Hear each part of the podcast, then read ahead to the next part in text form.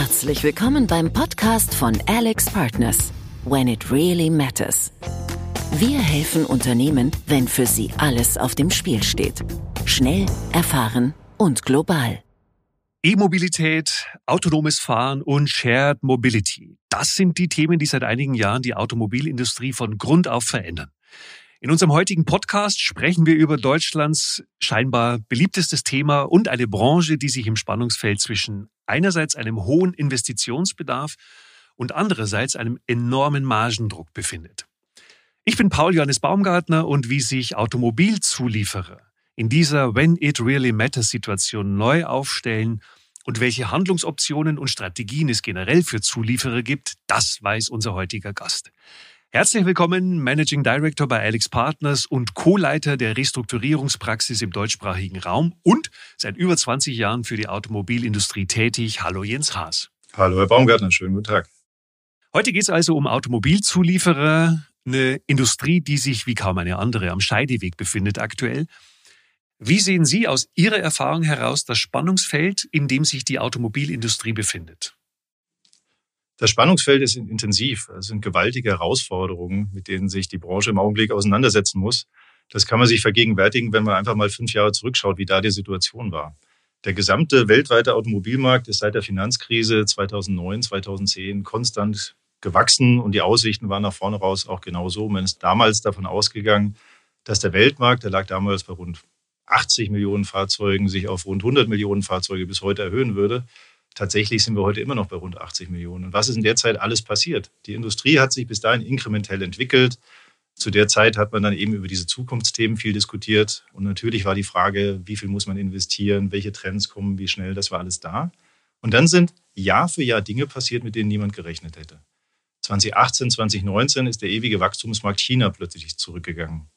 2020 die Corona-Krise, mit der wirklich nun niemand gerechnet hätte, die nicht nur die Automobilbranche, sondern die ganze Welt zum Stillstand gebracht hat. Die Erwartungen für den Automobilmarkt sind extrem zurückgegangen und dann kam das Jahr gar nicht so schlecht.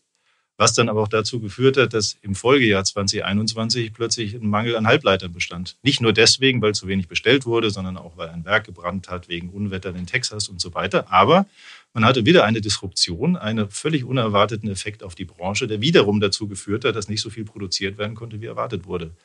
Jetzt hat man den Chipmangel angegangen und die Hoffnung bestand, dass sich das langsam rauswächst und stabilisiert. Und jetzt sehen wir geopolitische Ereignisse, mit denen wiederum niemand gerechnet hätte. Also ich will nicht prophezeien, dass es nächstes Jahr wieder was Unerwartetes kommt, aber ausschließen kann man das in der heutigen Zeit nicht.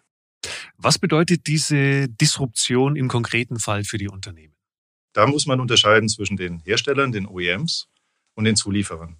Die Hersteller konnten mit diesen Effekten bisher sehr gut umgehen. Schlichtweg deswegen, weil sie die Nachfrage nicht bedienen konnten. Und immer wenn die Nachfrage größer ist als das Angebot, ist es gut für den, der verkauft. Der muss keine Rabatte mehr geben und kann sich auf die Produkte konzentrieren, mit denen er die höchste Marge macht. Also in dem Fall eben die Fahrzeugmodelle mit den höchsten Margen wurden dann eben den anderen vorgezogen. Anders sieht es aus bei den Zulieferern, die diesen Wind, diesen Gegenwind komplett abkriegen. Die Frachtkosten sind durch die Verwerfung in der Corona-Krise schon durch die Decke gegangen, beispielsweise die Containerraten zwischen Asien und, und Europa. Die Rohstoffkosten sind nach oben gegangen und jetzt durch die Ukraine-Krise und andere geopolitische Fragezeichen ähm, gehen die noch weiter durch die Decke.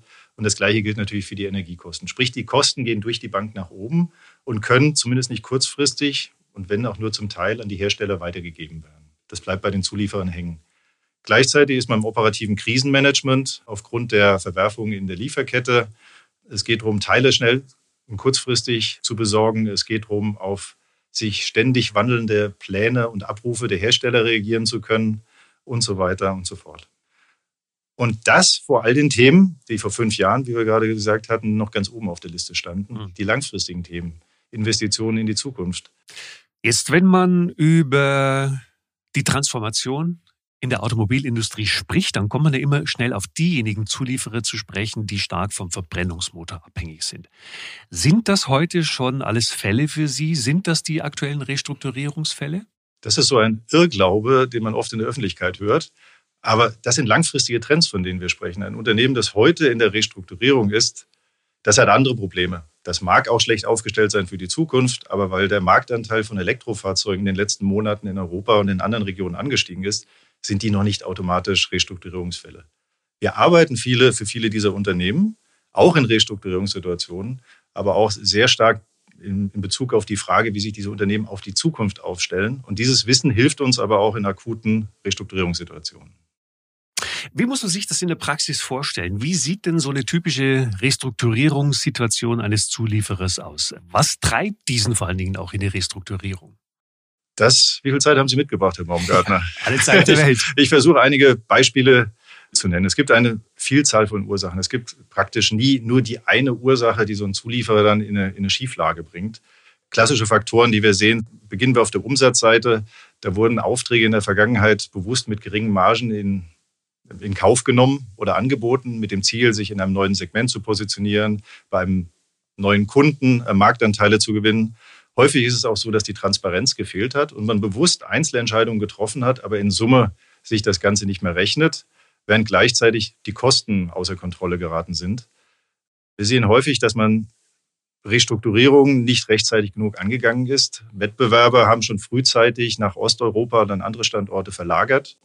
Und der Zulieferer, den wir uns jetzt gerade vorstellen für die Restrukturierung, hat das eben häufig nicht getan und ist damit auf der Kostenseite nicht wettbewerbsfähig, was dazu führt, dass er entweder Aufträge nicht gewinnt oder eben diese mit Verlusten oder sehr geringen Margen und nicht mehr kostendeckenden Margen in Kauf nehmen muss. Nicht selten sehen wir, das ist erstaunlicherweise so ein klassisches Bild, bei größeren Zulieferern eins, zwei, nennen wir es mal Problemwerke. Dieses eine Werk in den USA, das seit Jahren negativen Cashflow hat, wahnsinnig viel operative Probleme hat und einfach nicht zurückkommt in die Profitabilität und das das Unternehmen sehr beschäftigt. Oft wurden Kostenerhöhungen nicht an die Hersteller weitergegeben. Und dann sind wir wieder bei den Zukunftsthemen. Es wurde viel Geld versenkt in Investitionen in die Zukunft, die sich dann eben als die falschen Investitionen herausgestellt haben. Das kann sein in Technologien, das kann sein in bestimmte Standorte, aber auch ganze Unternehmenskäufe, die häufig oder manchmal zu teuer erfolgt sind und dann entsprechend die Kapitalstruktur des Unternehmens belasten. Das sind die inhaltlichen Ursachen. Und was, was finden wir vor? Wir finden eine hohe Verunsicherung vor, je nachdem, in welchem Stadium der Restrukturierung oder der Existenzbedrohung wir in das Unternehmen kommen. Sie haben die die Hersteller, also die sogenannten OEMs, haben die sich Sorgen um die mögliche Lieferausfälle und das Risiko von Produktionsstillständen in den Herstellerwerken. Die Lieferanten liefern nur gegen Vorauskasse im schlimmsten Fall. Und die Mitarbeiter sorgen sich um ihre Arbeitsplätze.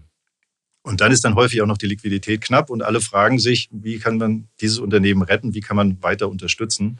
Und dann braucht es einen Restrukturierungsplan, der plausibel ist, der von allen Stakeholdern mitgetragen werden kann. Und dann sind wir wieder dabei, man braucht eine überzeugende langfristige Perspektive. Wie kann das Unternehmen in vier, fünf Jahren in dem sich ändernden Wettbewerb noch bestehen? Lassen Sie uns etwas tiefer über den Fall einer akuten Restrukturierungssituation sprechen. Der Zulieferer befindet sich in einer existenzbedrohenden Situation, ein Thema, das man immer wieder in den Medien liest.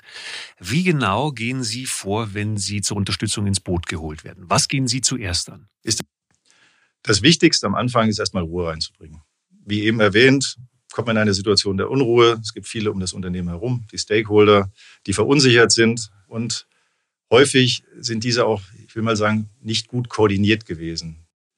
Das Stakeholder Management ist mit einer Aufgabe des Restrukturierungsberaters, sprich alle Beteiligten im Unternehmen an einen Tisch zu bringen und zum Teil der Lösung zu machen und dafür zu sorgen und diese zu überzeugen, dass sie die Restrukturierung unterstützen. Nur um die Restrukturierung unterstützen zu können, braucht es einen Plan. Man muss wissen, wo es hingeht. Wenn wir kommen, ist dieser Plan entweder nicht da und muss noch erstellt werden, oder es fehlt der Glaube in diesen Plan und dieser Plan muss erstmal begutachtet und verfeinert werden, damit er eine Basis sein kann für die langfristige Restrukturierung. Die erste Priorität neben dem ins Boot holen aller Stakeholder ist der Blick auf die Liquidität. Wie lange reicht die Liquidität noch? Reicht das Geld für diese Phase mindestens, die wir brauchen, um diesen Plan zu erstellen? um dann strukturiert, faktenbasiert diskutieren zu können, wie wir das Unternehmen wieder retten und auf die Beine stellen können. Wie viel Liquidität ist vorhanden? Weiß man überhaupt, wie viel vorhanden ist? Auf welchen Konten liegt das Geld? Ist dieses Geld überhaupt zugreifbar? In den schwierigsten Situationen besteht dort noch nicht mal Transparenz. Und dann setzen wir in sehr kurzer Zeit Liquiditätsforecasts, also Liquiditätsprognosen auf Wochenbasis auf, äh, typischerweise für 13 bis 17 Wochen, um klare Transparenz zu haben, dass die nächsten Wochen auf der Liquiditätsseite eben abgesichert sind. Für diese Phase redet man häufig von Standstill-Vereinbarungen. Also salopp gesagt, eine Vereinbarung, dass alle mal die Füße stillhalten, keine Kredite fälligstellen oder ähnliches machen, um dem Unternehmen und uns gemeinsam die Zeit zu geben, einen Plan zu entwickeln, den wir dann gemeinsam mit den Stakeholdern diskutieren können. Also, wenn es Ihnen dann gelungen ist, die Situation so zu stabilisieren, wie geht es dann in Ihrer Arbeit weiter? Auch, ja, das ist kein Dann, das ist eher ein, ein Parallel. Es gilt, schnell und konsequent Transparenz zu schaffen. Transparenz darüber, wie groß ist eigentlich das Problem, das gelöst werden muss? Was sind die Krisenursachen und aus den Krisenursachen abgeleitet, was sind die Verbesserungspotenziale auf Basis der operativen Ausgangssituation? Warum ist diese Berechnung der Baseline, des Absprungpunkts so wichtig? Häufig finden Sie in allen Unternehmen und insbesondere in Krisenunternehmen Finanzzahlen, die die Situation eigentlich besser darstellen, als sie tatsächlich ist. Und da gilt es rigoros und konsequent alles auf den Tisch zu bringen und diese sogenannten Einmaleffekte zu bereinigen, um ein klares Bild zu haben, wie ist die operative Performance des Unternehmens tatsächlich. Und wenn Sie das wissen und eine ungefähre, sagen wir mal, wettbewerbsübliche Zielrendite haben, dann wissen Sie, wie weit der Restrukturierungsplan gehen muss, wie weit die Ergebnisverbesserungen sein müssen und wie viele Maßnahmen definiert werden müssen. Das ist dann die sogenannte Ergebnislücke, die gefüllt werden muss. Da hilft übrigens auch oft der Blick auf die Liquidität. Während im Accounting, im Rechnungswesen dann doch manche Wahlrechte bestehen. Geld lügt nicht und Zahlungsströme zu verfolgen, ist dann immer sehr aufschlussreich. Im nächsten Schritt geht es darum, die Krisenursachen zu verstehen. Was hat das Unternehmen dazu geführt, dass es in dieser Situation ist? Wir hatten vorhin ja schon darüber gesprochen, was so klassische Krisenursachen sind. Die brauche ich jetzt nicht wiederholen. Was an der Stelle wichtig ist, dass das Management komplett mit im Boot ist und auch den, den Veränderungswillen hat und den Handlungsbedarf sieht. Und das ist unsere Aufgabe auch als Restrukturierungsberater, da eng mit dem Management zusammenzuarbeiten und auch die Brücke zu bauen zu den, ja, zu den Kapitalgebern. Für das Management ist es oft ungewohnt. In der Vergangenheit hat man beispielsweise bei den Banken eher mit den vertriebsorientierten Bankern zusammengearbeitet, die großes Interesse an der Zusammenarbeit hatten. Und jetzt sind die sogenannten Workout-Abteilungen im Boot, also diejenigen Abteilungen bei den Banken, die sich um die schwierigeren Fälle kümmern. Und die sind nicht als Bedrohung zu sehen, sondern die sind sehr hilfreich, weil die eben wissen, wie man in diesen Situationen handeln muss. Aber sie haben auch andere Erwartungen an das Management, an das das Management aus der Vergangenheit selten gewöhnt. So, und um einen Plan zu erstellen, gilt es natürlich zu sehen, wie ist die Ausgangslage. Also nicht nur auf der Finanzseite, sondern was finden wir operativ vor. Und da könnten wir jetzt wahrscheinlich Stunden füllen. Das hängt auch stark zusammen mit den Krisenursachen, die wir vorhin erwähnt haben. Aber was schauen wir uns beispielsweise an? Wir schauen uns das Produktportfolio an, welche Produkte werden verkauft, in welchen Segmenten, zu welchen Margen, womit wird Geld verdient, wo wird Geld draufgezahlt. Die Analyse ist dann oft ein echter Eye-Opener, wenn man die Transparenz mal in einem Portfolio darstellt, mit wie wenigen Produkten Geld verdient wird. Die Produktionsstandorte, wir hatten es vorhin schon erwähnt, wir schauen uns den sogenannten Manufacturing Footprint an, also in welchen Werken, an welchen Standorten wird zu welchen Kosten produziert. Und wie sieht das auch im Wettbewerbsvergleich aus nach vorne gerichtet. Das eine ist ja zu verstehen, wo steht das Unternehmen heute? Das andere ist die Frage dann nach vorne gerichtet. Wie sieht die Umsatzpipeline aus? Ja, bei einem Zulieferer, da können Sie schon sehr genau nach vorne schauen. Das ist nicht wie im Retail, wo Sie morgens den Laden aufmachen und dann schauen, wie viel kommen denn heute, sondern man hat sehr langfristige Verträge mit den Automobilherstellern. Man weiß, in welchen sogenannten Plattformen, also in welchen Fahrzeugmodellen man präsent ist und kann auf Basis dieser Informationen sehr plausibel und sehr konkret planen, wie sich der Umsatz in Zukunft entwickelt, wenn nicht eine dieser Disruptionen natürlich wieder kommt. Sprich, man muss auch hier mit Szenarien arbeiten. Das ist das eine. Welcher Umsatz ist schon in den Büchern? Die andere Frage ist, wo ist man im Augenblick in konkreten Verhandlungen, in konkreten Gesprächen mit Herstellern über zukünftige Aufträge? Und wie viel des Umsatzplans für die folgenden Jahre ist eigentlich noch Hoffnung oder Erwartung, Marktanteile von anderen gewinnen zu können? Viel Diskussionen in der Phase gehen um die Kompetenzen des Unternehmens, in was wird entwickelt, in welche Zukunftsprodukte wird entwickelt. Da sind wir wieder beim Thema Elektro, autonomes Fahren. Ist man dort vertreten? Muss man aber nicht unbedingt sein. Wenn jemand heute im Bereich Innenverkleidung ist, dann tangiert das den nicht. Ja, also es kommt sehr auf die Situation an. Nicht das Gleiche gilt für alle. Um es zusammenzufassen, wir durchflügen das komplette Unternehmen, um Verbesserungspotenziale zu finden. Und am Ende steht ein Plan. Am Ende steht ein Plan. Es ist nicht der, das glaube ich, ist Ihnen auch in der Zusammenarbeit wichtig mit den Unternehmen. Es darf nicht der Beraterplan sein, sondern es muss der Unternehmensplan sein. Das ist ein sehr, sehr wichtiger Punkt, den Sie ansprechen. Der ist mir auch persönlich sehr wichtig. Also wenn ich in einer Situation wäre und ich höre, man spricht vom Alex Partners Plan, dann frage ich mich, was haben wir jetzt falsch gemacht? Das muss der Plan des Unternehmens sein. Das Unternehmen muss dahinter stehen. Das Unternehmen muss sich vor die Banken stellen, vor die Stakeholder, vor die Lieferanten. Das Management muss sich vor die Mitarbeiter stellen und sagen, das ist der Weg, den wir gemeinsam gehen und wir als Management gehen den voran. Das darf kein Alex Partners Plan sein. Mhm. Der ein oder andere von unseren Zuhörern kennt vielleicht noch die TV-Serie The A-Team. Und da hat äh, John Hannibal Smith, das ist der Mann mit der Zigarre, immer gesagt, ich liebe es, wenn ein Plan funktioniert. Was muss ein Plan konkret haben in Ihrer Arbeit mit Automobilzulieferern, Restrukturierung, damit auch wirklich funktioniert? Wir hatten das Thema Buy-in des Managements eingesprochen. Er muss der Plan des Unternehmens sein. Er muss in der heutigen Zeit flexibel genug sein, um auf Veränderungen reagieren zu können. Das heißt, ein statischer Plan nach vorne raus alleine reicht nicht. Man muss in Szenarien denken, in den Optionen denken. Und Szenarien helfen zum einen, um den, den Raum aufzumachen. Und idealerweise funktioniert eine Restrukturierung auch dann, wenn man auf dem eher pessimistischeren Szenario landet. Und eine solche Denkweise, Herangehensweise hilft auch, flexibler zu reagieren, wenn es Ereignisse gibt, die man vorher zum Planungszeitpunkt nicht antizipiert hat. Mhm. Ich will einen Punkt noch aufnehmen. Der Plan ist eigentlich nicht das Ende. Eigentlich ist der Plan das der Anfang. Der Plan, das ist Papier, und der Plan ist extrem wichtig, damit alle das gemeinsame Verständnis haben und auch mit unterschreiben können und diesen Plan mittragen können. Aber wenn sie dann aufhören, dann haben sie eigentlich gar nichts erreicht. Dann haben sie Papier und in einem Jahr treffen sich alle wieder und die Situation hat sich nicht verändert. Die Umsetzung, um die geht es.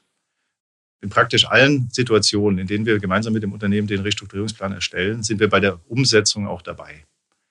Wir arbeiten dort eng mit allen Beteiligten. Die externen Stakeholder, die Banken erwarten auch einen regelmäßigen Fortschrittsbericht. Da wird berichtet, was passiert. Wichtig ist eben dafür zu sorgen im Unternehmen, dass es passiert. Das zeichnet übrigens auch die Leute von Alex Partners aus. Wir können diese Pläne erstellen, aber wir haben sehr viel Spaß an der Umsetzung. Und wenn wir einen Plan erstellen, dann haben wir die Umsetzung auch schon im Kopf. Also praxisgetrieben und nicht nur rein theoretisch. Mhm. Typische Maßnahmen in diesem Plan sind dann zum Beispiel? querbeet durch. Das betrifft das Produktportfolio, das betrifft die Kostensituation, die Standorte. Häufig reden wir auch über strukturelle Maßnahmen. Ich hatte einen Zulieferer, der hatte einen Bereich, das war ein wunderbarer Bereich, das war sozusagen das Juwel des Unternehmens. Letztendlich, nachdem wir die Situation durch und durch diskutiert hatten, hat sich aber herausgestellt, um den Rest des Unternehmens retten zu können, musste diese Perle verkauft werden. In anderen Situationen ist es so, dass man versucht, eher das Problemfeld abzuschneiden und zu verkaufen. Das ist der kurzfristige, kurz- bis mittelfristige Maßnahmenkatalog. Dann, wie vorhin schon angesprochen, natürlich die Frage, wie sieht die Zukunft aus? Und dieser Blick auf die nächsten vier, fünf Jahre, der ist in diesen Situationen wesentlich wichtiger geworden in den letzten Jahren als, als vor zehn Jahren noch, als die Industrie sich inkrementell entwickelt hat. Dann hat man gesehen, es gibt einen Restrukturierungsbedarf, es gibt diese Ergebnislücke, die kann man schließen und dann ist man davon ausgegangen, das Unternehmen existiert weiter. Die Frage, die heute viel, viel wichtiger ist, ist diese, wird das Unternehmen in vier, fünf Jahren wettbewerbsfähig sein? Wird es in der Lage sein, Kredite zu tilgen oder sich neu zu finanzieren? Elektromotor versus Verbrennungsmotor. In so einem Restrukturierungsplan steht dann, dass diejenigen Unternehmen, die Komponenten für das Elektrofahrzeug liefern, besser aufgestellt sind? Ja, nicht zwangsläufig, wenn das so einfach wäre. Also nicht überall, wo Elektro draufsteht, ist auch Zukunft drin. Es kommt ja auf die Situation an. Erstmal, wie gesagt, es gibt viele Restrukturierungsfälle, die sind völlig unabhängig von Antriebsstrang. Da haben wir das Thema gar nicht. Schauen wir uns dann einen Zulieferer an, auf den Sie ja sicherlich jetzt gerade raus wollen, der heute sehr stark im Verbrenner aktiv ist. Dann ist es erstmal positiv, wenn er Potenzial hat oder sich sichtbar bereits Richtung Elektromobilität entwickelt hat und dort ein entsprechendes Portfolio anbieten kann. Man muss sich aber vergegenwärtigen, dass dieser Markt kleiner ist als der bisherige Verbrennermarkt und extremer Wettbewerb besteht. Und nicht alle werden dort überleben können, nicht alle werden dort profitabel sein können. Und, und warum ist das so? Der Markt ist stark umkämpft. Es gibt auch neue Spieler, die in diesen Markt reinkommen, also neue Wettbewerber, entweder andere Zulieferer oder aus dem Elektronikbereich, die in diesen Markt rein wollen. Dann, wenn Sie sich einen Elektromotor vorstellen, wenn wir den jetzt bildlich vor uns hätten, ein Verbrennermotor hat rund 1500 Teile und ein Elektromotor, sagen wir mal, rund ein Sechstel, ein Fünftel. Wir reden ja von 250 Teilen, 300 Teilen, also wesentlich weniger Teile, die gebraucht werden.